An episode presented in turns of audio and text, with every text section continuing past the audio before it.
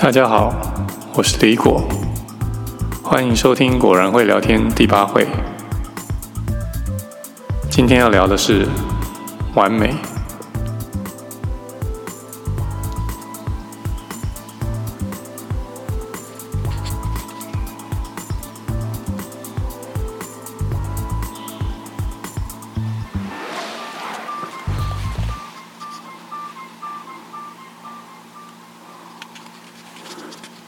如果你稍微仔细听，或许你可以听到今天的录音有回音，而且听得到鸟叫的声音。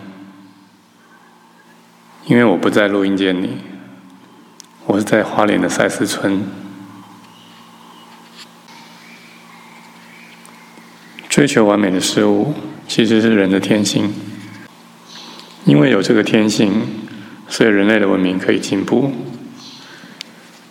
当生存条件满足的时候，人类会更进一步的希望美好的事物可以提升到完美的境界。完美，也就是美好无缺，是不能有一点点缺点的严苛条件。把完美当作是理想，可以让我们有努力的目标。如果把完美当作是所有事情必须要达到的标准，将会让人产生两种极端的个性：一种是过于挑剔，永远对所有的事物都不满意；另外一种情形，则是因为所有的事物都不可能达到完美的想法，而做任何事情都会缺乏热情。过与不及，其实都很辛苦。从小，我们的教育制度总是把完美，也就是考试要满分，当做是每个学科检验的标准。老师和家长都苦口婆心的鞭策每一个学生要努力用功，为的就是希望在每次测验当中，学生能够达到完美的标准，也就是一百分，让所有的家长、老师。都放心的相信这个孩子可以顺利的考到最好的高中、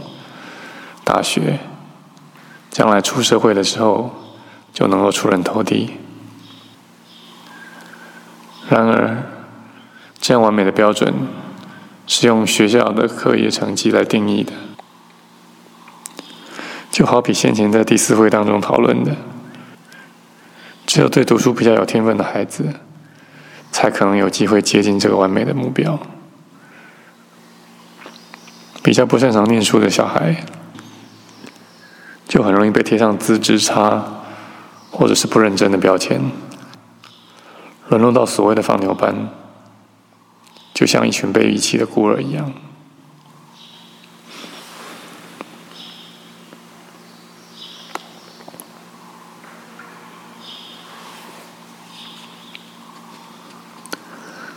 这个追求完美的文化。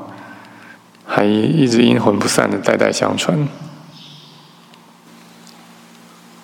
做父母的，如果在求学过程当中是顺利的，为了延续优良的家风传统，他会更努力的盯紧孩子，努力在课业上达到完美的目标。在求学过程当中遭受过挫败的父母。为了要一雪自己的前耻，也会更努力的盯紧自己的孩子的课业，生怕自己孩子课业不如别人，没办法挤进好的学校，丧失竞争力。所以，现在的孩子，他们的童年几乎只剩下努力用功考满分，跟把各项才艺学好，能够让自己的学业成绩加分。以进入更好学校的压力。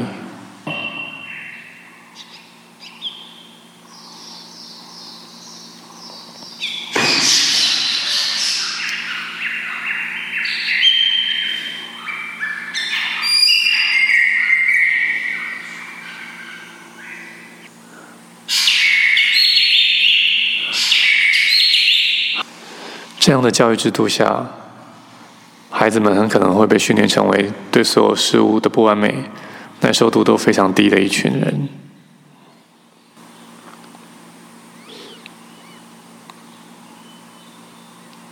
如此一来，他们会变得很喜欢挑剔，或者是觉得自己永远达不到完美的境界，而缺乏去做所有事物的动力。不能接受不完美、喜欢挑剔的人，眼睛所关注的焦点几乎都放在所有人事物上的缺点，眼睛所见的都是缺点，就会很容易觉得事事都不顺心。完美的标准是由人定义出来的，它是非常主观的。如果什么事情都把别人或者是自己所定义出来的完美的条件当做是必须要达到的标准，用零缺点的条件来要求别人或自己，想想看，是不是我们把这些标准当做是必要条件的时候，我们有动过脑筋去想过，他们是必要的，或者是合理的吗？在某些事情上，比如说安全，或者是在医疗上，做到接近零缺点，的确是有必要的。但是，如果生活的每一件事都这样子的要求，那将会让生活过得非常的辛苦，非常的累。不晓得各位有没有这样的经验？当一件事情的开头出现了问题，或甚至是一个很糟的开始，你对于这件事情的期待跟热情会瞬间降低很多，因为你可能会觉得这件事情的开头不完美，整件事情就不完美了。所以，对于一件不完美的事情，你会缺乏动力。跟热情继续完成它。如果能够放下对完美的坚持，一件事情就算有一个不好的开始，我们也能够继续保持对于这件事情本来的热情，把它完成下去。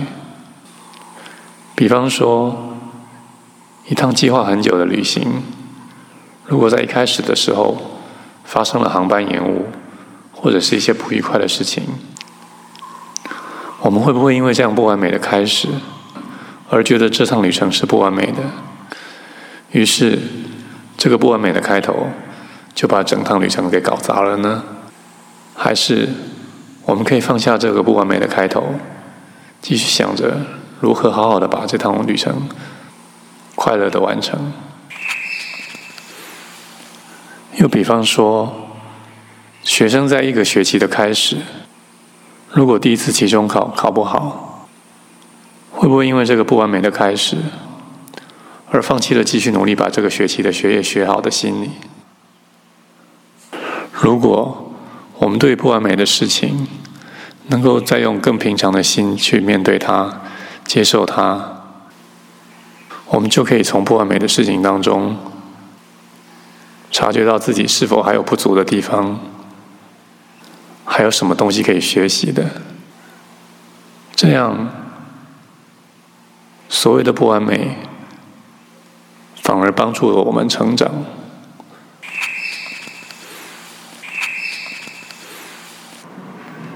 今天的节目到此结束。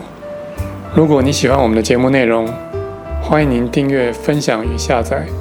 并给我们最好的评价。如果你对于节目内容有任何的建议，或者是有问题想要提问，也欢迎您来信到果然会的电子邮件信箱，g u o r a n h u e i at gmail dot com。我们将在下次节目当中回答您的问题。最后，再次谢谢您收听我们的节目，我们下次再见。